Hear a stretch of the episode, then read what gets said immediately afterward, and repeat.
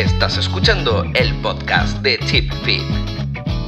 Educamos y divulgamos en nutrición, entrenamiento y vida sana.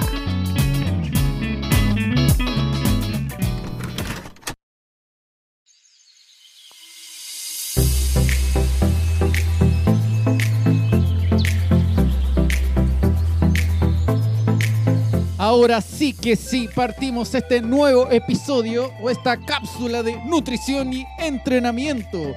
Tenemos el tremendo invitado ahora con que nos va a cerciorar con todos sus conocimientos. Pero antes de todo, yo, yo quiero, quiero decir algo cortito. Quiero felicitar al señor Carlos Javier Deportes porque por fin está hablando un poquito más de corrido, weón. Creo que todo el entrenamiento para que deje de hablar así está haciendo algo de afecto. Así que, Un weón, aplauso. un aplauso, weón. Loco, Oye, lo estamos ¿por qué tienen que logrando, weón. Hueveándome, loco. ¿Por qué tienen que partir? ¿Por qué no hueveamos a Rodrigo? No, así? no, no, es la esencia. Yo creo que la gente tiene- la gente tiene- estáis más, más musculoso que nuestro invitado Claudio. pues, Yo creo, yo creo que la gente Eh, tiene que saber te estamos weando porque, bueno, hace cinco minutos estáis tirado como cuatro peos, weón, súper hediondo. Y la gente tiene que saber loco. eso, tiene que saber que, bueno, ir un weón seco para cagarte, loco, y tirarte peo y botarte Oh, un, weón, mira botaste un vaso, detalles. botaste un vaso de bebida arriba de la mesa, weón. Oh, weón, mira, mira, mira. Llegué terrible. Tengo dos notificaciones.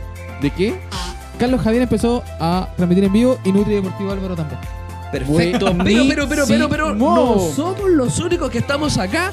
Antes de conocer los que siempre estamos presentes, es importante saber quiénes nos están acompañando el día de hoy.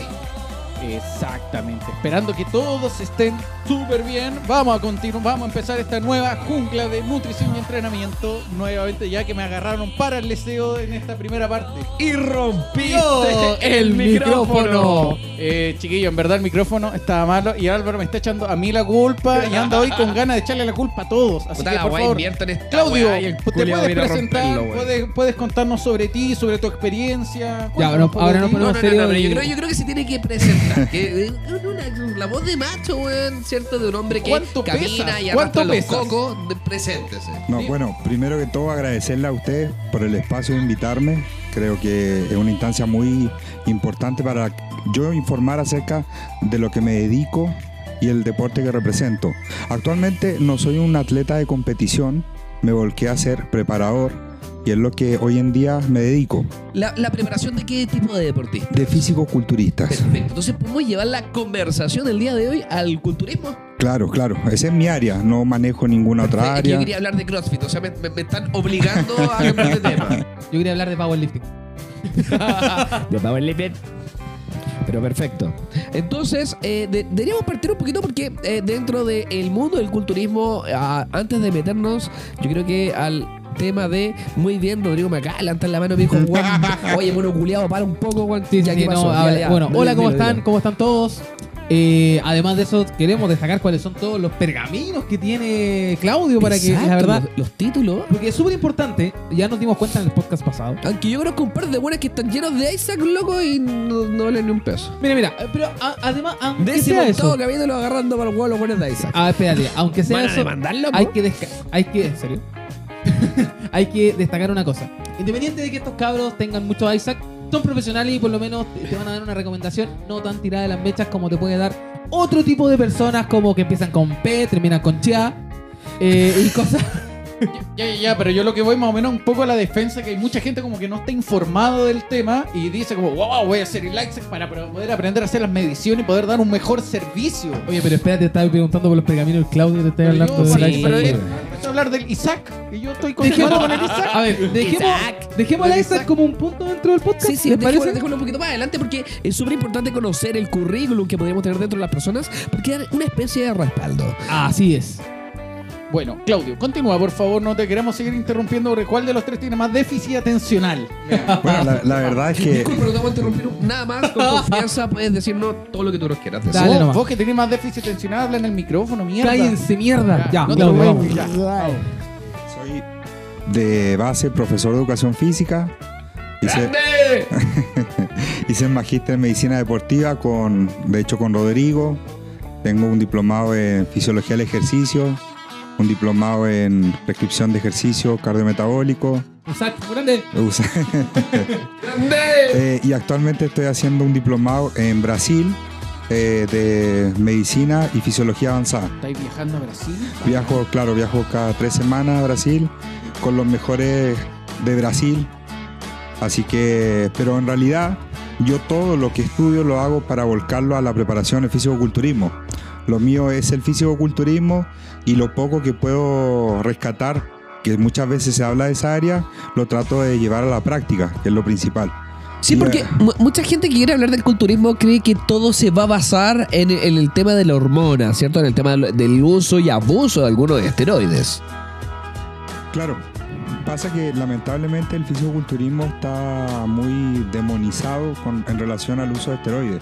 Pero detrás del uso de esteroides hay mucho sacrificio, meses, incluso años de dieta de atletas que la composición corporal de ellos es- es de- depende mucho de cuánto tiempo vas a hacer dieta.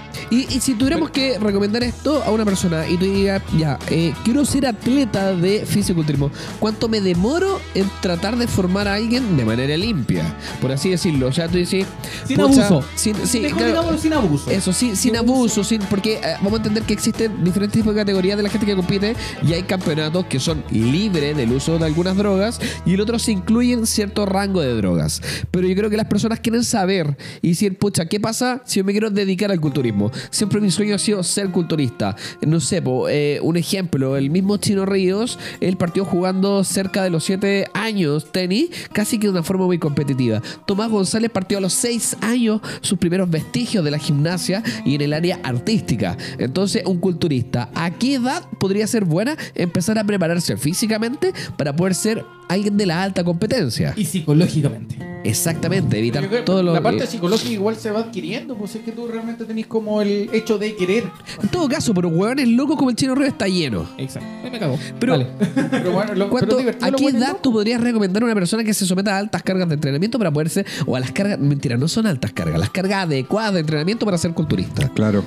Eh, mira, a diferencia de muchos deportes en los que se necesita adquirir una técnica, en el fisicoculturismo nosotros lo que hacemos es mejorar la calidad muscular y el tamaño. Y la madurez muscular se da sobre los 20 años. Entonces, después de los 20 años es, es cuando lo, es lo ideal para empezar a formarse en el fisicoculturismo. Si bien hay categorías menores de hasta 18 años y de 18 a 23 años, es muy difícil y se ve poco que, que esos atletas después de eso continúen por el estrés que les genera prepararse para una competición, el gasto económico que les genera. ¿El, gasto económico en, en qué sentido? ¿En el gasto de entrenamiento, de suscripción, de tener un entrenador ad hoc? ¿O de qué? Porque, eh, seamos sinceros, eh, Ronnie Coleman, eh, yo creo que es uno de los ejemplos que más podríamos sacar, gran parte de su preparación fue solo.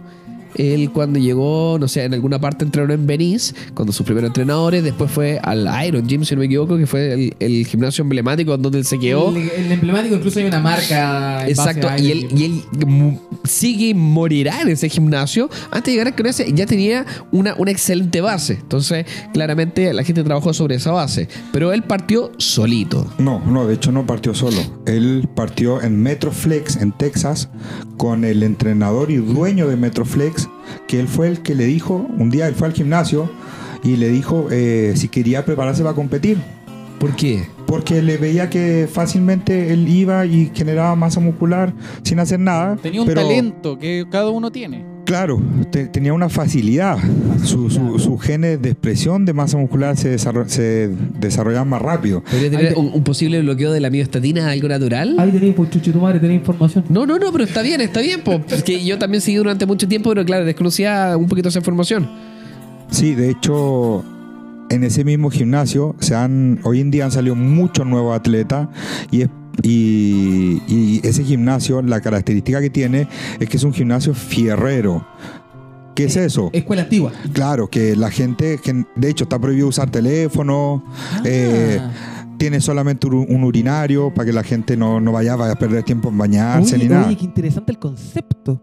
Ahora, si tú me preguntáis a mí, actualizando el concepto en una sociedad como la de nosotros, ¿cae dentro de los cánones? ¿Qué opinas tú? Yo como preparador de fisicoculturismo, para mí el gimnasio ideal debe ser el gimnasio que te prohíbe usar el teléfono, que no tenga o que tenga un tiempo límite de ducha, porque hay gente que va solo a ducharse. Sí, sí, conozco Y- varios, conozco claro. varios. Y algo que, me- me- que me- a mí me causa mucha risa es cuando la gente entra a un gimnasio y empieza a ver las máquinas.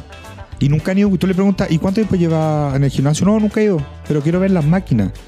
Parecieran biomecánicos expertos porque empiezan a analizarlas. Ah, este gimnasio es bueno. No me vengan de biomecánica a hablar a mí. Entonces, yo creo que un gimnasio bueno debe ser un gimnasio que tenga la cantidad de peso libre y máquinas suficientes para que puedan entrenar unas 20 personas fuertes. Es un gimnasio bueno. Unas 20 personas fuertes. ¿A que qué te entrenen referís con fuerte, porque usen muchos pesos y que haya la capacidad para esas personas en horario punta. Pero, pero, pero lo estamos viendo desde el punto de vista del fisio- Sí, sí, fisiculturismo. sí. Fisiculturismo, claro, claro. Eso es lo mío. Entiendo. De hecho, a- yo vengo llegando de Argentina. eh, vengo llegando con un atleta que es de Colombia, que vino a prepararse conmigo y es el primer atleta, el atleta más joven que se hace profesional. Él tiene 24 años, pero en su categoría, Classic Physique.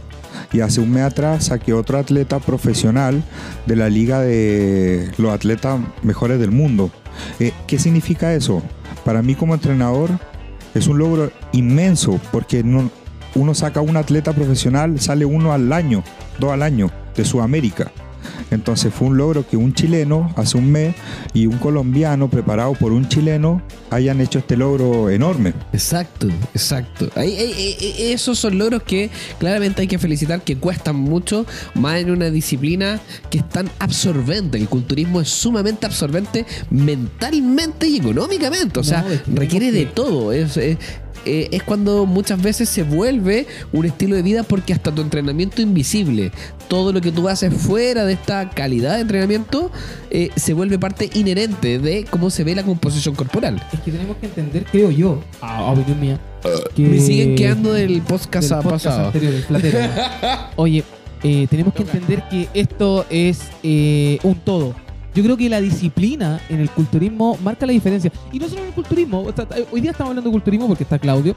eh, pero además de eso, la disciplina marca la, la diferencia en todos los deportes que tú vayas a hacer, en todo lo que tú te vayas a dedicar. Pero yo creo que la madre disciplina. de la disciplina obviamente está entre el culturismo y el atletismo en sí, en general. O lo- Sí, o sea, no, si- perdón, si perdón, queremos- perdón, el, el atletismo en parte de los deportes de fondo. O Sí. como- son como, la, como los máster de la disciplina. Yo creo de, de ahí parte. Sí, hay que tener harta cabeza en realidad para hacer eso. No, y además, y, y además también para la parte del culturismo, cómo tener esa adherencia al deporte. ¿Hace cuánto te demoráis en realmente tener esa adherencia de poder ir a entrenar, ser disciplinado, todo eso? Porque Ahora, creo yo también que un punto importante que tiene Claudio es que ha formado familia. Y el formar familia en un deporte individual algo que no lo, se lo ve. estás diciendo porque él fue culturista, abusó de las drogas, tuvo cacho paraguas, se le checaron los cocos, se le fueron para dentro a la altura de la amígdala y, y ya no podría tener hijos, entonces que tenga hijos es algo extraño. Claro. ¿Sí? No, ¿O estoy y- equivocado? y tuvo familia, tuvo familia y aquí quiero que, que, eh, creo que en la razón del éxito que ha tenido, bueno, esto que está tuya, es eso, la familia. Se dice como la callampa, pero está bien. Perdón. Claro, lo que pasa es que fui papá hace poco, hace cuatro meses, y la verdad que cuando supe que iba a ser papá, me motivé mucho más a querer lograr este logro que logramos ahora de sacar profesionales. Porque hoy en día Chile tiene el primer eh, culturista, uno de la categoría Men's Physique, el primer profesional, que es Alejandro Landero, que vive en Serena, que es, que es profesor de educación física. Y él, y él partió hace un año. Y él, tiene, año y él tiene 36 años. ¿Me estáis? Claro. Y se hizo pro en un año, entonces el logro fue demasiado. Disciplina máxima. Ahora, ¿qué es eso? El- el- en el culturismo, como bien dijo Carlos, en el, eh, es como en el atletismo, esto es mucha cabeza. Eh, eh, yo lo que hago con mi atleta un mes antes de cada torneo es llevarlos para mi casa. Me preocupo de ver que comen, que no se salgan de la dieta, que estén usando lo que tienen que usar, no se excedan de ninguna dosis, que hagan lo que tienen que hacer en la mañana, en la tarde, en la noche, los llevo al gimnasio. ¿Cuánto, cuánto dura, ¿Cuánto dura el entrenamiento de un culturista? ¿Cuántas sesiones podría tener al día o cuántas... ¿Cuál es el volumen semanal, de, o sea, la frecuencia semanal de un entrenamiento normal? Depende del periodo también, pero. Claro. Yo, con la cantidad de atletas que he podido entrenar, me he dado cuenta que entrenar todos los días no tiene ningún beneficio. Sí, cuatro a cinco veces por semana, intenso. ¿Qué llamo intenso? Que los intervalos de descanso sean muy cortitos. Perfecto, o, sea, muy, muy buscando que se sienta la fatiga de cada grupo. Claro. O sea, si nos vamos a la parte te- técnica, estamos jugando con la densidad del entrenamiento. Exacto. Ahí, y, y lo otro, ¿cómo, cómo? Porque eh, estuvimos hablando, ¿te acordáis? El día martes. Un No. saludo a Bárbara de Radio Touch. Ah, cierto, Que- Bárbara, un saludazo. Dudo- Invitada, dudo- totalmente. Exacto, y dudo que nos esté escuchando ahora. Pero le vamos a mandar el link después. Sí, sí, y lo más probable es que le vamos a decir cualquier cosa, no va a alegar, pero te acordé que tenía un moco colgando, pero no importa. Independiente de eso, eh, hablamos un poquito de la distribución de los grupos musculares que se estaban dando en el entrenamiento y, y destacamos, ¿cierto? Que esta cosa de separar por grupos musculares, habían tan un poquito de lado. La típica Wader. La típica Wader, ¿cierto? Y que el Total Body Works, o entrenar el, el cuerpo completo todos los días. ¿Cómo, ¿Qué es lo que tú aconsejarías a una persona que se quiere someter, ¿cierto? Quiere generar un cambio en la composición corporal Ahora. y, y cómo podríamos generar el, el cambio del cuerpo. O sea, tú le decís, ya, Master, me voy a entrenar cinco veces a la semana. ¿Qué, ¿Cómo concentro mi carga de entrenamiento en qué grupos musculares? Uy, qué buena pregunta. Claro, primero es súper importante en la evaluación ver cuáles son los grupos musculares que la persona le progresan más lento. Porque, por ejemplo, si a ti el músculo pectoral te crece en una frecuencia de una vez a la semana, yo mejor le doy prioridad a otros grupos musculares que no se desarrollan con esa facilidad y le doy más frecuencia. Es conocido actualmente como el volumen mínimo de. ¿Cómo es? De estímulo. Sí. Sí, volumen mínimo. Creo que no sé si. Lo la hablamos, lo hablamos con Mauro Sí, cuando sí, vino sí, de sí. Salud y Fit. El volumen mínimo de estímulo. No sé si estoy El cabeza coco. el cabeza coco. Eh, hoy día está bien estudiado. A mi pregunta va. A, ¡Qué caballero! sí, yo soy el caballero del equipo. Eh, a lo siguiente. ¿Qué evalúas o cómo evalúas? ¿Cuáles son los métodos de evaluación que tú ocupas en un, en un culturista que quiere empezar o que en la, en la evaluación diaria? ¿Cómo determinan las cargas, por ejemplo, la intensidad de la carga o el volumen de la carga? ¿Cuál es tu parámetro?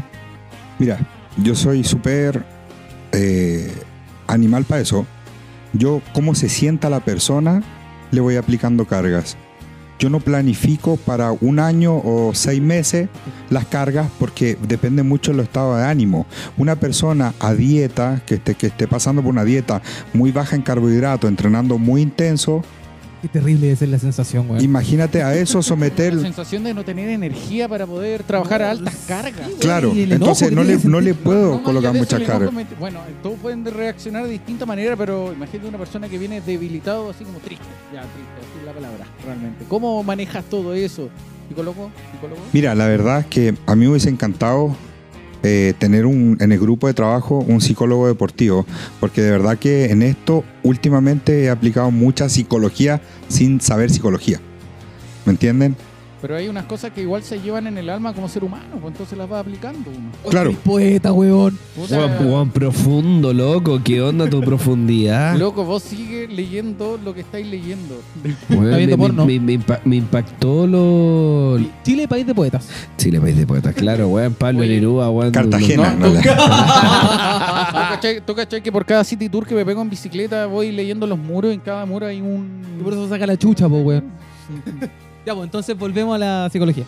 Claro, es muy importante porque, como le había comentado, un atleta que viene sometiéndose a una dieta muy baja en carbohidratos y tiene que entrenar muy intenso, van a haber periodos en los cuales no va a querer entrenar fuerte y ahí tú usas otro sistema que le hace más volumen de trabajo y tienes que ir ingeniándotelas día a día.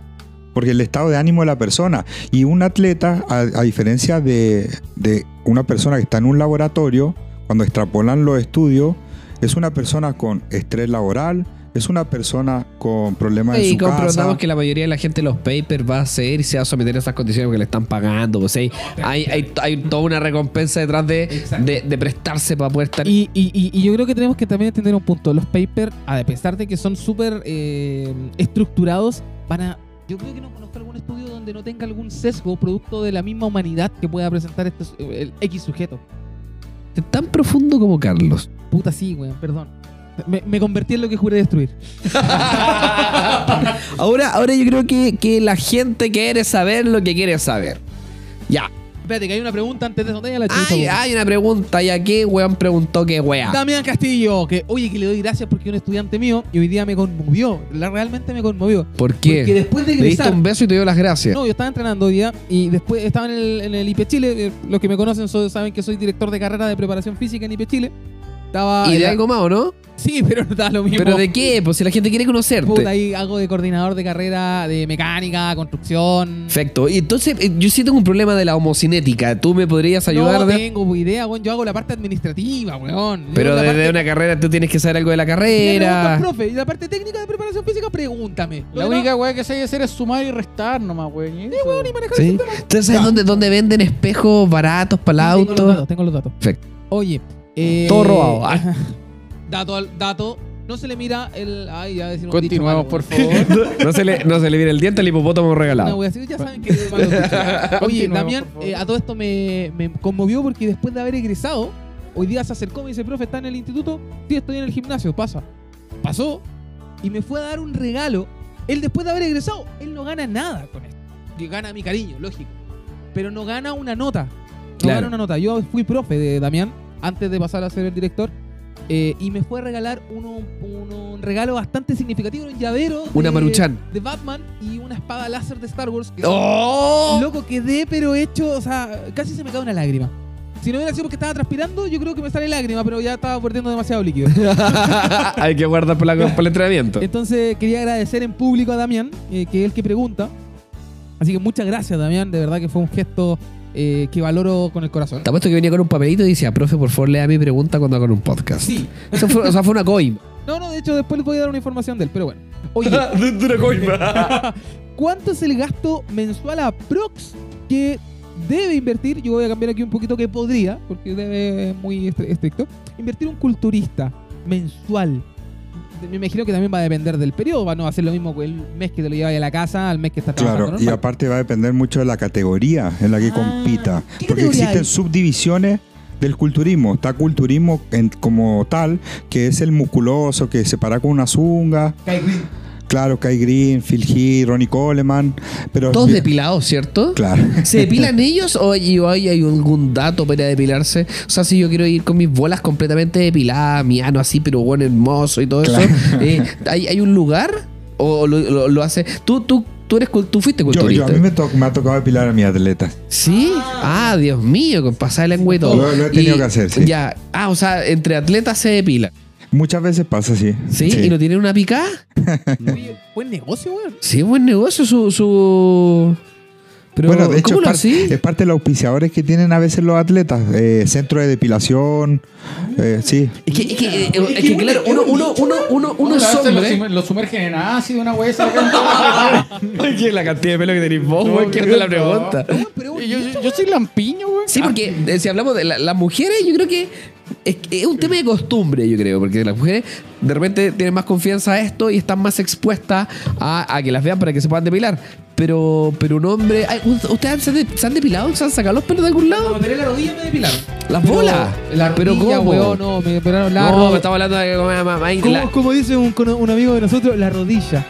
La radilla. ¿Y tú, Carlonga? Siempre, pues siempre. ¿Qué mantener depilado? La estética, la, la higiene de uno. ¿Sí? ¿Pero te- qué, qué, te- qué te- qué pelos te sacáis? De todos lados. Pero.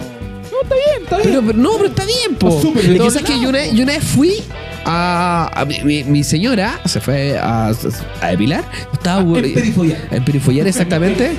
Y, y yo y, y me quedé afuera, me quedé afuera de la revisión técnica donde estaban. Y, y la, La guía- PRT, weón. y la, y la guía me dijo, oye, ¿y ¿usted no, no, no quiere? Y dije, ah, me- un reto esta wea. Y, y fui, po, y me pusieron cera acá en el, en el brazo. Obvia- obviamente no iba a asomar el pedazo de anaconda arriba de la camilla. Cera en la tetilla y sacarlo. Oye, Humildad, humildad ante todo. Cera, en la tetilla y sacarlo. No, weón, enfermo, no. virgen a los 40. Y, y acá en, en, en la axila, weón, pero es que mi burro es verde. Yo soy un hombre que tiene una. Me considero una buena tolerancia al dolor regular, eh, co- como macho alfa lobo plateado, por los tatuajes. Pero creo que ese dolor no fue, me superó. Pero mira- Fue una pura vez y no volví más. ¿ah? Pero, pero mira, te desafío que te hagan lo mismo y después pegarte un trote y sudar justo en la parte donde te no, depilaron. no, no, no, no, no, si eso, eso fue increíble porque transpiré súper poco. Después de eso no transpiré. Como ¿Ah, no dura? soy desodorante, yo soy bueno para sopear. ¿eh? imagínate, Después la depilaste tu desodorante. Bueno, pero volviendo a la pregunta, Claudio. Volviendo a la pregunta, disculpa, disculpa. ¿Dónde te depilas? Pero está más interesante eso. Claro, no, no, no. Si pasa que los auspiciadores que van encontrando los atletas en el camino les van ofreciendo generalmente eh, centros de depilación y masaje y cosas. Que en realidad deportivamente no, no, no van a ser más musculosos por depilarse o por un masaje. Sí, pero, pero es que ex- existe, existe el tema estético. Y el tema estético es súper importante de. Parte de la es lo que se evalúa. Exacto, Y es se un evalúa gasto la, la estética. escondido, es un gasto que no se habla normalmente. Exacto. Eh, eh, se evalúa eso, la estética. Ahora, el gasto promedio del atleta, bueno, el fisicoculturista, va a depender también del peso del atleta, o sea que es muy variable. variable, claro, el peso del atleta, la cantidad de comida que va a tener que comer, la cantidad de suplementos y ayuda ergogénica que va a tener que utilizar. ¿cómo se- Aquí se puede hablar de fármacos libres, ¿cierto? Pero amigo mío, ¿para qué lo traje? Ah, hablamos de esteroides sin problema acá. Sí, No sí, hablemos de droga. Entonces yo creo La- que. la, la roja. eh, Vamos, vamos, antes, antes que el señor Carlos Javier Deportes se le empiezan a escapar los primeros peitos de la segunda transmisión, si es que no han sido ninjas, eh, lo digo porque sentí como un buquero, un momento como que me quemó la garganta. esa- Oye, Pero ¿por no qué me importa. echáis la culpa a mí? Si tú aplicas tus propios conocimientos, a ti te producen meteorismo. en- No, no, mira, mira. Es, es ahí porque se le cae el pelo. Ojo. No, Ah, no, no, sí. no, pero bueno, a ver, seamos sinceros, este weón se cagó de hondo o no. No. Bueno, pues, weón, bueno, sí, sí, se. Yo no voy a- mira, tengo que ventilar esta weá. El tema, ¿Robinson cruzó o sucró? El sucró. Este es el sucró. Oye, el amigo, el Emanuel Riquelme también está conectado, el, el amigo Buzo Fach. Pero Robinson les manda saludos a Claudio y a todo el panel. Claudio, Robinson Elías Salinas, un crossfitter que lo tuvimos. Crossfitter. Hace un par de episodios hace un par- hace atrás. un par harto. Oye, Se fue tenemos con que el cuarto a episodio. invitar a Robinson porque realmente... eh, Él es de San Vicente, ¿no? Sí, de San Vicente, ¿lo conoces? Ah, Ah, sí, Un tú crossfitero que mide 2 en el metros 10. diplomado lo conocí. mira tú, mira el- el mundo Sí. del deporte es muy chico. Robinson mide 2 metros 10 y el menso tipo, ¿no? Bacán el Robinson. Oye, ahora una pregunta con respecto al peso, porque me estás hablando del peso y el, y el que va, de- va a variar el gasto. No, weón. Eh, ¿Cómo determina la categoría? ¿Se determina por peso? Ya estoy hablando desde la total. Hay ignorancia. categorías que es por peso, Ya. hay categorías que es por peso y estatura. Episodio 3 vino. Ah. Hola. Claro, y, Y, y- cada categoría tiene la, la, la zunga diferente. Oye, weón, está hablando, pues, weón, no. No, si estamos escuchando. Aquí hay un panel, pues son dos conversaciones.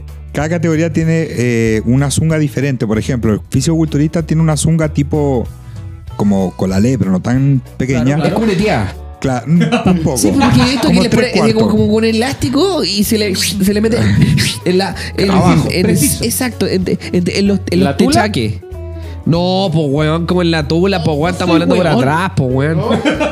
Si a no lo vos, sabía. si a vos se, se te conecta algo en la tula, weón, yo creo que hay un Oh, problema oh, ahí. Ah, ya, perdón. Lo- la, otra, la otra categoría la otra categoría es Classic Physique, ¿Ya? que es la que está más de moda porque no, no tienes que llegar a ser un gigante Ahí en la los musculación. fitness, Eh, Esa es con un, como un tipo boxer. Después viene la Men's Physique, que es con un short que te cubre hasta la rodilla. Eso en los hombres. Y en las mujeres está la Bikini Fitness, que usan un bikini, son delgaditas, muy tonificadas, pero no pueden llegar a tener una tonicidad que se le note vascularizada. Después viene la categoría Wellness, que son ya prototipo brasileña, con piernas muy grandes, mucho glúteo. Oye, sí, la, como que las brasileñas son buenas para el poto, pero Claro. son, son planuchas. De hecho, la categoría Wellness se inventó. Tecnicismo la, máximo. claro. La categoría Wellness se, letrado, se- se se inventó porque no habían, no sabían dónde poner a las brasileñas. Porque era un, un cuerpo diferente a todas las demás categorías. Una raja arriba, una, una Unas piernas muy grandes. No, y, un- y vale un- aclarar también que en Brasil el culturismo es de una ciencia desarrollada. la- lo que pasa es No, que Brasil punta son. Brasil son Sí, es igual. 209 millones de habitantes. Claro.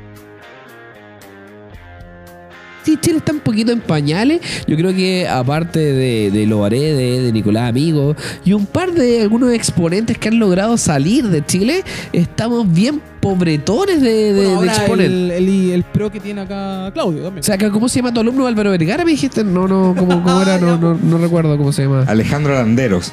Ah, saludo para él, un saludo. sí, un saludo a Alejandro. De hecho, con Alejandro vamos a Colombia en febrero. Al Mister Olimpia Amateur. Y, y esos viajes, el hotel y todo se lo costan ustedes. Concha su madre, weón. Porque madre, de hecho, el, para gasta- esto, el gastadero de plata es, O sea, es o sea, el deportista trabaja para esto, ¿no? ¿En qué trabaja él? Él es profesor de un colegio. Ah, ya. No, es que podría ser stripper. Y tremendo, Claro. agarra los cabros primero básico, te cortaste. Hoy sí, weón. techo el tiro, weón. Le hace una llave de cachete y le rompe la mano. Cuarto medio, weón. ¿Qué igual les pasa, cabros culiados? Oh, la cagó. Yo me acuerdo, yo me acuerdo un cabro, no, son no, pero no era, no era aquí, no era que en paz descanse Anthony Salamanca. ¿Lo Ya, recuerdas? sí, él era strip. Él era stripper, claro, pero él era muy Salió en un musculado. reality. Salió en un reality. A mí me, me tocó trabajar con él cuando Cuando tú era. estuviste en la tele como real y te viste vendido. Maldito vendido. Al sistema, weón. Sí, pero no me vendo por un par de yogures ni por una avena, pues conche tu madre. Por eso te amo, culiado. Ya. Besito. Muy bien. Se fue. Muy- Isaac, ah, Isaac. Azak. ¿Y qué protocolo evalúas tú? Azak, azak. Ahora, él, él, él era muy musculado, claro, era stripper, pero tenía un cuerpo de, de- de culturista. De hecho, a mí me tocó trabajar con él en el. ¿Puedo, puedo decir? Es- o sea, que el Rodrigo que- tiene cuerpo culturista. Yo, es que fue un gimnasio asqueroso que trabajé, explotador, eh, Energy. Yo también iba a decir el mismo. Sí, ese, No weón, qué, marcas, man- por favor. qué manera. ¿Qué se me van a pegar, weón? qué Avenida. Nueva Providencia, 1945, oficina 305. Vengan, pues monos culeados. Gimnasio Energía. Exacto. Bueno, Y yo trabajé allí también. ¿La dura en cuál? tienes? En Plaza Este. Ah, La ya. misma opinión. Sí, la misma opinión, ¿o ¿no? La gente no ve cuando te reí. dígalo, dígalo, dígalo, dígalo. Son explotadores estas cadenas de porquería. Pero él era muy grande, claro, él era stripper. Y, y yo ahí, ahí. Y creo que nos tenemos que meter ahora en el, en el tema de por sí del culturismo y lo que la gente quiere escuchar. Porque Anthony Salamanca, que en paz descanse, él se suicidó. Fue porque él dejó eh, su ciclo hormonal de golpe, de un día para otro, sea, porque una mujer. No, no, se lo metió por la raja. Y vamos a entender que esa fase endógena de expresión de alguna hormona, contemplando que tienen un, involucradas las catecolaminas, ¿cierto? Las serotoninas que nos controlan el ánimo, la euforia, la felicidad, no está muy bien expresada por, por el uso y abuso de algunas drogas. Y lamentablemente se nos fue al patio de los callados. Bueno, de Se hecho, no sé si ustedes conocen a Paulo Musi. Es un médico eh, muy importante en Brasil y él en una presentación hace muy poco habló de eso, de la terapia post-ciclo. ¿Y qué sucede? Porque había muchos suicidios de atletas y personas que usaban ciclo y después le venía esa depresión post-ciclo. Y era porque bajaban mucho los niveles de endorfina. Cuando tú estás con esteroides, la endorfina sube mucho. ¿Por qué? Porque el cerebro también tiene receptores de androgénicos. ¿Ya? Entonces también y estimula la, la beta endorfina cerebrales. Entonces cuando tú, Encefalina, en este caso. que- claro, cuando tú dejas los esteroides, cuando tú dejas los esteroides, estos niveles bajan demasiado. Y si bien las terapias post ciclo son para volver a mejorar la producción de testosterona y espermio, ninguna terapia post ciclo, nadie ve la parte de volver a estimular la endorfina. Entonces ahí está el error de por qué muchos seguían con esa depresión una vez que terminaron los... Oye, No sé, e- eso me suena como estancamiento, no sé. A vender, me imagino. Sí, no, pero suena como estancamiento, como que ya no genera, no secreta más, entonces queda ahí en plap, queda ahí tra- trabajo. Claro, una, una atrofia gonadal Sí. en este caso, o que ni siquiera gonadal, sino que o sea, más allá de gonadal, me imagino que también, sino que tiene que ser como una atrofia a nivel glándula. De la glándula timo, que es la que secreta la endorfina. La- que la- el timo, antiguamente timo al año 1800, la glándula pituitaria. Esa. Exacto. ¿Cuál, cuál fue? La glándula pituitaria. Pituitaria. Hoy día conocida como. Glándula pituitaria. No, pues No, no, eh, no, pero claro, es el hipotálamo. Esa misma. Eh, no, no, es que el hipotálamo es la zona y la glándula pituitaria es la, esta que florece, que sale hacia afuera, que también es muy expuesta a estados de hipertrofia y claramente cuando las personas tienen eh, un esta que es confundido con, con- con la magia de la miostatina y todo eso, son parte de algunos tumores, eh, es muy sensible a algunas células neoplásicas, Ojo, es que a la deposición de algunos demasiada eh, hormona, va a depender. Eh, si es la neurohipófisis, si es la. eh, eh, ay, se me olvidó el nombre del. La, la hipófisis posterior, no me acuerdo cuál es el. Claro, y las endorfinas son también controlan en algunos estados de euforia. Y es ahí donde está el control porque vamos a entender que esto no es respuesta de un solo neuroreceptor, son varios, ¿cachai? Es un sistema. Es un No sistema. es simplemente llegar y pichicatearte. Eh, Pero la gente quiere saber qué chucha tomar. Entonces, cuando estamos hablando de una persona que está ingresando, llegó a este tope, a este hipotético tope, ¿cierto? Que podríamos hablar según una evaluación. ¡Asa, asa, arahas! ¿Cierto? Es de 5 kilos de masa muscular por cada kilo de Ahora, hueso. ojo. Que es lo que llega, en, en pocas palabras, a la raza humana. Un tope eh, eh, teórico. Cállate, culeo. Ojo. ¿Qué? ya, termina la weá. Ya. Oye, ahora, ojo, Pero- que el tetope no se va a llegar en un mes, tres meses, No, son años y años de Estamos entrenamiento. hablando de ciclos anuales. ¿O Mira, no? eh, porque sí. me acuerdo que tú habéis dicho también de que no tú no planificas así como de tal pro- de tal objetivo, de tal proceso, tal proceso. Tú lo vas viendo a diario, pero obviamente el objetivo a largo plazo lo ves de forma anual, Sí, ciclo igual anual. el ciclado igual lo planificáis, po. No, pero vamos a ver ¿qué- ¿Cuál es la droga? ¿Cuál es la primera droga? ¿Cachai? Porque no, no creo que no creo que vamos a partir con, no sé, po, weón, con un ciclo con Diana, en Antato, No, sustenado, weón, en los típicos ciclos de, weón, de, el si- tiro. 16 semanas, ¿cachai o no? Que empiezan con SANS. Claro, no a partir con un Samsung, ¿no? Que está un poquito más ligado al- aspecto de rendimiento más que los estados de hipertrofia. Pero cuando estamos hablando del, del uso de drogas, ¿cierto? Y no vamos a hablar de doping, no vamos a hablar, No, hablar de acá- acá no- derechamente. es, es que es el uso de una droga con un fin deportivo en algo que está normado y está permitido. Pero hasta donde sé creo que la hormona del crecimiento no se utiliza. ¿O sí? Turismo. ¿El turismo? Es lo que da más resultados. La A favorita pesar- de A todos. pesar de, de- porque cuando uno ve, yo me acuerdo de algunos libros de culturismo y farmacología, las hormonas se pueden clasificar por porcentaje, la relación que tienen entre los factores androgénicos y anabólicos. Y así, y la GH sigue siendo más androgénica que anabólica. Por ende, la formación de estructuras para poder generar un volumen, estas estructuras pareadas a nivel muscular, no es tanto como el número de puentes que va a generar entre sí. Ahora, aquí Claudio, el experto, y la verdad que el efecto androgénico va muy de la mano con el efecto anabólico, ¿cierto? No, no, pero claro, no, claro. O sea, no necesariamente. Ah, no perfecto. necesariamente. De hecho, si tú te fijas, eh, la- la- los- las mujeres, yo tengo un caso de una alumna que es transgénero. Es mujer y usa esteroides para verse más masculina. Y, el- y ella Oh, oh, oh, cuático, porque creo que. ¿Y de dónde es? es de Villa Alemana. Villa Alemana. No la conozco. Claro. No, y, no, no, no, es y que- se- y ella sola, sola, fue automedicándose con eso porque empezó a leer. Y re- y hay una cosa muy importante: el hombre, como así la mujer, a diferentes hormonas, somos 12 veces más sensibles. Ah, mira. tú. Entonces, basta una pequeña dosis de un anabólico androgénico en una mujer para generar efectos masculinizantes. ¿Pasaría, ¿Pasaría lo mismo con otros elementos que no son hormonas, como podría ser la triacana, que es un bloqueador receptivo de la TSH? La triacana o el clenbuterol, que en combinación es muy Sí, lo, lo utilizado. que pasa es que el, el clenbuterol hoy en día está más estudiado. Con Oxa. Eh, y el clenbuterol es un estimulante del IGF-1. El clenbuterol es un betado adrenérgico. Entonces, ¿qué hace? ¿FM, el del caballito o el humano? Ambos. ambos dos. Ambos dos. Entonces, ¿qué hace? También tiene un efecto anabólico. Entonces, en terapias post ciclo se ha incorporado para mantener los niveles de masa muscular. Porque hay que entender que el clenbuterol nació, o sea, el de origen humano, principalmente para los adultos mayores con EPOC, con enfermedad Exacto. pulmonar obstructiva la mayoría crónica. de los suplementos es divertido porque están hechos para la gente con, de tercera edad, pues para suplir, para suplir debilidades o no, o temas de... Sí, pues, weón. O Sí, sea, el- el hipo- es eh, una- o sea, que nacieron para principalmente las hormonas para un hipogonoidismo. O sea, por una función. hormonal, terapia hormonal. También. Sí, es que el, el hipogonoidismo principalmente viene con un trastorno de las células eh, T, las células de Leydig, Ah, que van a generar esta de expresión de Leydig. alguna hormona y esta transcripción a nivel testicular.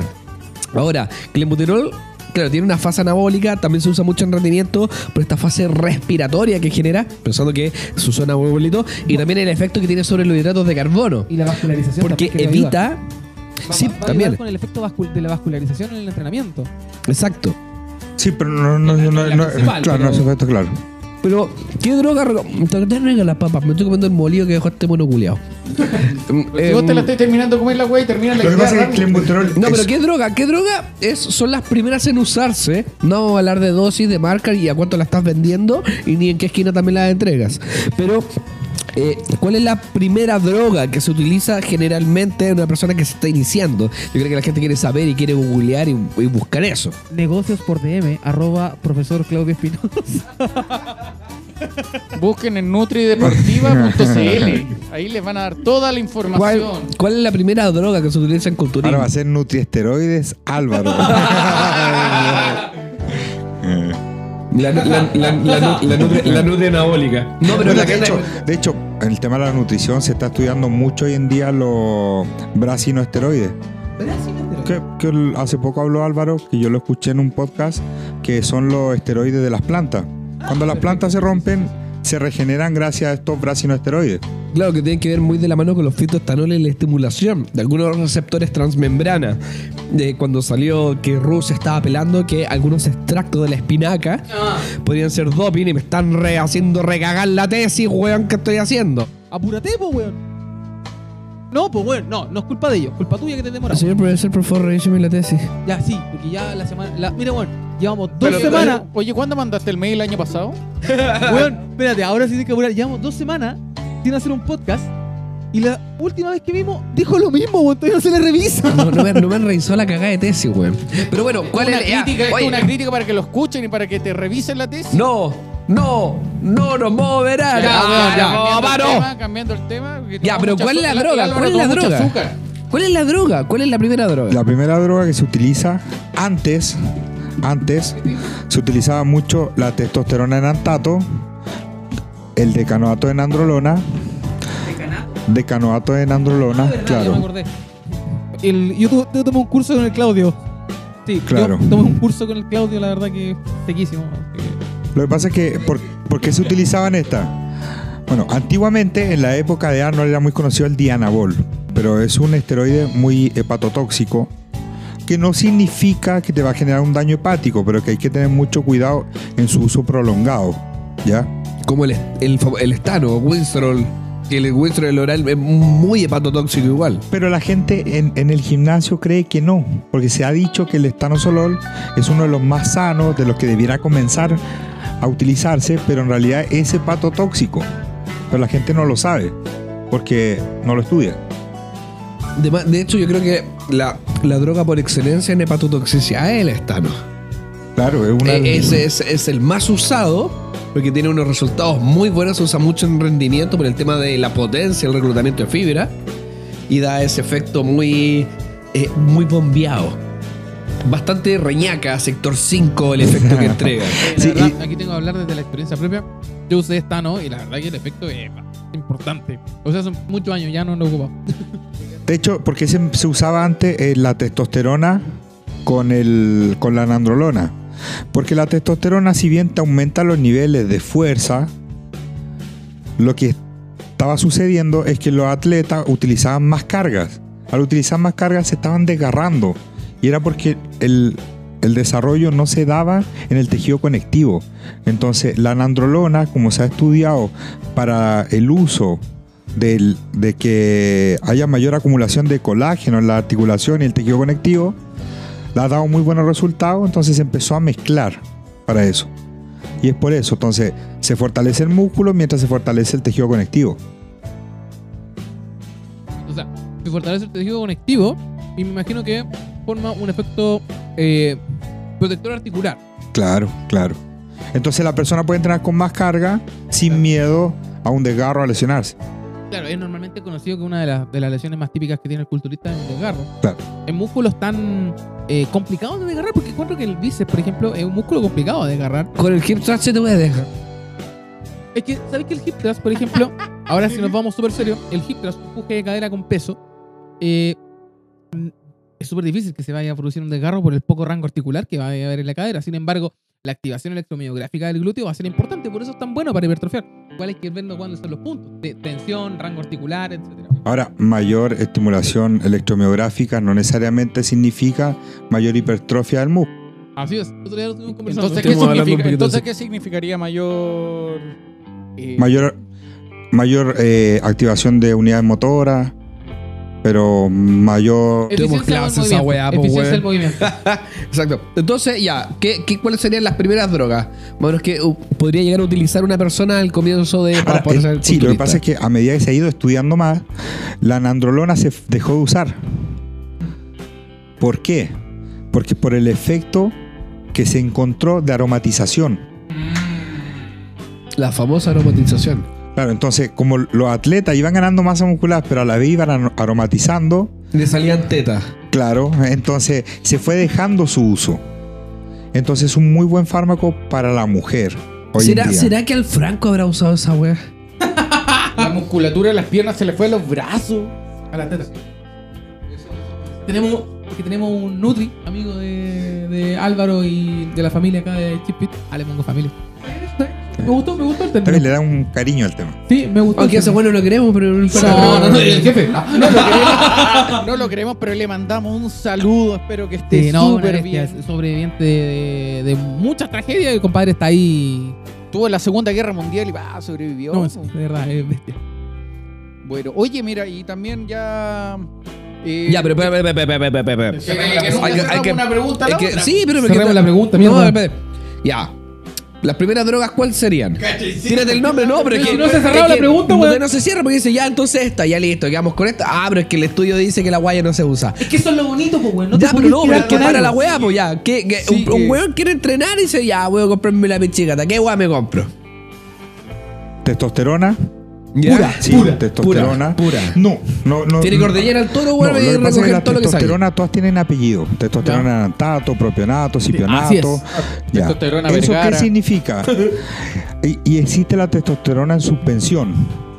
Que, ¿Qué significa eso? La testosterona La tiro al aire Con la- claro. Polvo la con todo su apellido son los esteres. Y estos esteres Esa weá no me acordaba. es lo que cubre la testosterona y esto se va liberando muy de a poquito.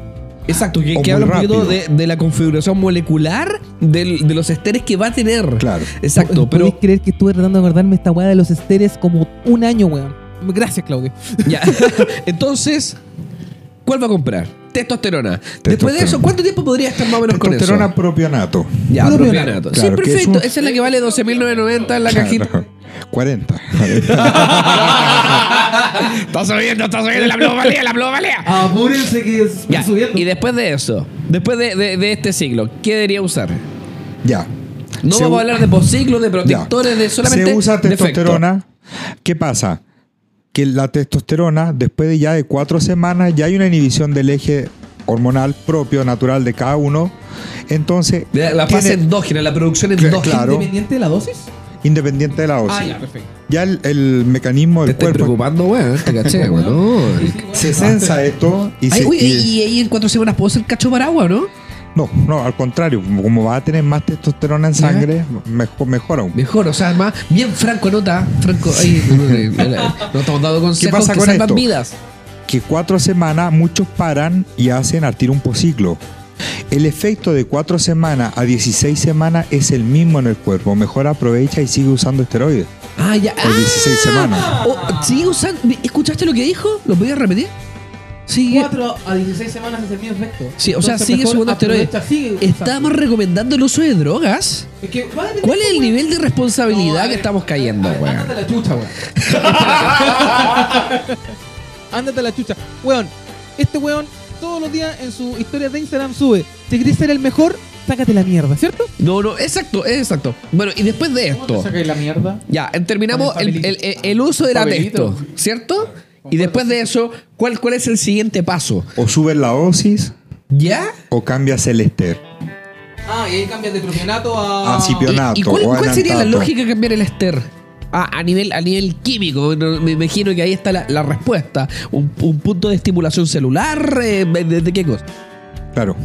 Por ejemplo, yo uso propionato para comenzar. ¿Ya? Es un ester que se hidroliza más rápido y se libera más rápido en sangre. ¿Vale? Después, ¿qué hago yo con eso? ¿Cuál es Cambio- la media más o menos del propionato? 24 horas. Ah, ya, perfecto. Claro, Esta es la weá linda que me creo, weón. Una galleta con doble relleno. Esta weá no- esta weá no la hace nadie, La loco. wea interesante, weón. No, pero weón, esta weá la tengo que Galleta mostrar, de- weón. Esta weá la tengo que mira, mostrar. Vamos cerrando Ya, la pregunta. entonces, Ya, entonces la idea de ir cambiando los esteres es ir cambiando la velocidad en la que la testosterona se va a liberar en sangre. Y eso va a ir mejorando la, la conexión con el receptor androgénico. Porque la testosterona en sí no hace nada si no se une a un receptor. Ahora existen estrategias, por ejemplo, yo uso testosterona. ¿Usáis? Ah. No, no, yo me, me inyecto 250 Weón, miligramos. Sarcástico el culiao. Yo me inyecto 250 miligramos de testosterona en antato, Ya. un ester. De los 250, 150 son de testosterona. Dale. Los otros 100 son del ester. No se cuenta. Entonces, por eso muchas veces escuchan que usan muchas dosis los atletas. Es para eso, para usar dosis reales. Ahora, ¿qué pasa con eso? ¿Quién dijo que los culturistas eran casa de, de músculo, weón? Hay toda una base O sea, química claro. de esto. ¿Turista de verdad, pues, weón? Hay Claro, toda una que- ciencia para poder lograr ese tipo de. Entonces tú dices, por Exacto, ejemplo, Tú, exacto. tú dices, bueno, uso la testosterona en sí, pero muchos dicen, ¿sabes qué, profe o entrenador? No subí nada, no mejoré nada. ¿Qué pasa? Que mucha de esta- de esta testosterona que tú usaste se une a un transportador. Entonces mucha se une a ese transportador y queda muy poquita libre. Ahí está el secreto. Entonces el secreto está en bloquear Y el lo vamos a decir en otros podcasts porque nos están esperando una siguiente pregunta. Sí. Oye, qué gente más buena. Recién, y recién vamos en las 16 semanas de entrenamiento. La idea, creo que termine la idea. No, no, no, no, no, no, lo vamos a dejar ahí. Es que recién vamos en Claudio, las 16 semanas y hicimos un pequeño ah, eh, a- aparición del iceberg dentro de Sí. las hormonas. Ahora, Claudio. Ustedes intentaron responder cuatro veces. Yo quiero ahora que termine. Ahora tiene que terminar. Cállate. Oye, oye, Claudio, quedas totalmente invitado nuevamente para que sigamos Pero no, abordando oye, este tema, oye, ¿te parece? Oye, oye, oye, llegó una pregunta. Sí, sí, sí. No, pero No, termina no. tu idea, me da lo mismo. Termina tu idea. Mira, aterrízalo un poco. Más. Eh, bueno, la siguiente pregunta. No, pues, bueno, Mira, mira. oye, Pero es para el No, siguiente dale, dale, podcast. Si Está esta se, le- se le va a escapar un peo, bueno, y eso no lo queremos. No lo queremos. Carlos, haz lo que queráis, lo que queráis. Estos buenos me tienen en ayuna, ayuna. Ah, Me dan ayunar. Ayuna, lo van cagado todo el Te ha rato. comido todo. Bueno, pero si enfocamos todo esto, eh, ¿existe el culturismo natural a nivel competitivo? Fundamenta tu pregunta cinco puntos. A ver, cuando, cuando, cuando dices competitivo, sí, sí existe, Sí. culturismo natural, pero. ¿Vas a ser competitivo natural? No, lamentablemente no. Si quieres participar en un torneo donde buscas ser el mejor, tienes que ir con las mismas herramientas que van a ir todos los demás atletas. Oye, ese es un Uno, uno, uno ese- si ve una foto, una foto de una persona, tú, tú como con tu cara sumamente eh, o sea, eh, con con la ¿Sensual? visión que tiene Ah. que con tu cara sensual, ¿cierto? De galán de porno, eh, tú podrías detectar una persona de forma visual con algunos dimorfismos muy específicos usados por hormonas. Tú decir, ¿esa persona está usando drogas? Sí, sí, yo es que pasa. Entonces, en nuestro próximo podcast vamos a traer un par de fotos. ¿Te la podrías jugar diciendo quién, quién usa droga o no? Es que, mira, yo creo ¿La la reina? que he visto atletas desde Estados Unidos, Canadá, he ido hasta Filipinas para conocer cómo es el culturismo allá. Y la verdad que te podría reconocer una, a alguien mirándole el- la piel. ¿Es real que en Filipinas está llena de prostitutas? Ladyboy. Ah, ya. la sabiduría de la prostitución me ha corregido, no tengo nada que decir. Bueno, ahora sí todos me van, me van a perdonar porque ya vamos a tener que cerrar este episodio de este podcast. Sí. Pero una Me- pregunta más, ¿no? No, no, nada, ya estamos listos. Te Ah, parando el carro este Ah, weón. este, no. Una un pregunta rato, más, ¿alguna no, pregunta más? un rato. Hay pregunta, pregunta. weón quiere hacer caga, ya está No, entonces, eh, Oye, pero eh, espérate, no, no. para dejar invitado a Ariel, para que... maravilloso Sí, sería. señor, nos va a venir a... Oh, es- Eso es una, hacer una sorpresa, ¿no? No lo vamos Mira, a soltar. No vamos a decir que viene Ariel porque es sorpresa. ¿ya? Yo lo único que voy a decir es que cuando esté él y Claudio, me imagino que van a ir con él, ¿o ¿no? Bueno, Cuando esté, yo no sé qué chucha voy a hacer sentado acá, voy a hacer una verga al lado Mira, de ellos, güey. Tenés que ser el mismo güey que yo. Yo también voy a los una verga. Da. Tenés que ser el güey de los controles. uy, weón, pero es que me voy a sentir. No sé, weón. Pero, pero por favor que venga. Sí, sí, yo creo que, que- Te que vas eso va a estar dilatado. Bueno. Me dice, no, weón. yo No, que vos no, weón, por favor. No, yo soy el loco de los controles. No, no, y tengo copucha sobre ese círculo que lo vamos a hablar también en, en otro momento. Bueno, eh, ¿algún mensaje que le puedes dar a la gente? ¿Dónde te pueden acá? contactar el compadre, la mina sensual que está dispuesta a chupetearte hasta el alma con tal que la entreví? Oye, me imagino ¿Dónde que- te puede contactar? ¿Dónde te puede encontrar los cursos de entrenamiento, la preparación física, la sabiduría cósmica dada por el uso de esteroides? ¿Y ¿Dónde- entrenamiento y nutrición? Y entrenamiento y nutrición, porque esto es un trabajo completo, ¿cierto? Ese trabajo psicológico y decirle, vamos, maraca culia, levanta la agua de pesa. Todas esas cosas que necesitan Por el otro saber. lado, dale con tu madre, levanta la buena, ¿o sea, maricón? Exactamente. bueno, salió de fluido. No como Carlos Javier Deportes que está aprendiendo a hablar después de un trauma cerebral. ¿Dónde te pueden encontrar? O, o también otra frase, est- esta weá es pa' macho. La clase de zumba es a otra hora. Así con la evaluación. ¿Dónde te pueden encontrar? Mira, eh, mi red social es eh, arroba profesor Claudio Espinosa en Instagram. Espinoza. Espinosa con Z. Como Rosa Espinosa. para decir primo. y en el Instagram de la empresa a la cual yo pertenezco, que es Capdeport, que hacemos las capacitaciones y cursos de entrenador. Arroba Capdeport. Deport. Punto algo. No, solo eso, arroba Cap de- Capdeport. Ah, perfecto. Claro, y ahí tenemos el curso que enseñamos, bueno, desde nutrición, desde biomecánica, fisiología y Hay muchos PhD y post, post, post PhD haciendo y pre PhD haciendo clases en esas cosas. Bueno, está bien. Agradecemos tu visita. Nos despedimos a todos. Quedamos sumamente cortos con el tema, ¿cierto? Pero también, señor Rodrigo Negrete, ¿dónde lo pueden contactar? En arroba rodri-negrete. Por favor, contacte. eh, estamos ya con varios clientes saliendo en la asesoría online. Eh, De entrenamiento. de entrenamiento, asesoría de entrenamiento. Eh, contacte sin ningún problema. Eh, cobro barato, así que no se preocupe. Y el señor en los controles, Carlos Javier Deportes, ¿dónde lo pueden encontrar? En- ok, Carlos Javier Deportes, si necesitan asesoría o algún cumplir sus objetivos, yo los puedo ayudar. He tenido harto que hacer. Y pero no siempre tengo. olviden que este podcast lo van a poder escuchar en Spotify siguiendo a Tip Fit, la oveja fitness. También Ah. en tip.fit en nuestro Instagram y en la página web. Chipfit.cl. De hecho, mucha gente está preguntando dónde pueden escuchar el podcast. Así que ahí tienen la información. Oye. sigan, compartan y Ah, escuchen. Antes de terminar, quiero decir que también pueden encontrar a nuestro Nutri, Andalpía Vergara, en Arroba Deportivo Álvaro y la página www.nutrideportiva.cl. Oye, ya, ya los cabros están buenos para hablar hoy día. Mejor nos despedimos. antes de cerrar, quiero dar una información sobre un nuevo deporte que se está empezando a desarrollar en Chile. El kimball tiene su origen en Canadá y se desarrolla en distintos países, da a nivel mundial a nivel sudamericano. Chile, Argentina y Uruguay se concentran en el mayor crecimiento de este deporte y este año Chile organiza el segundo sudamericano los días 1, 2 y 3 de noviembre, donde asistirán equipos de Colombia, Brasil, Perú, Argentina y Uruguay, alrededor de 100 deportistas. Nos despedimos ahora sí que están buenos para hablar. chao, chao, chao, chao, chao. Álvaro se va a sacar los lentes.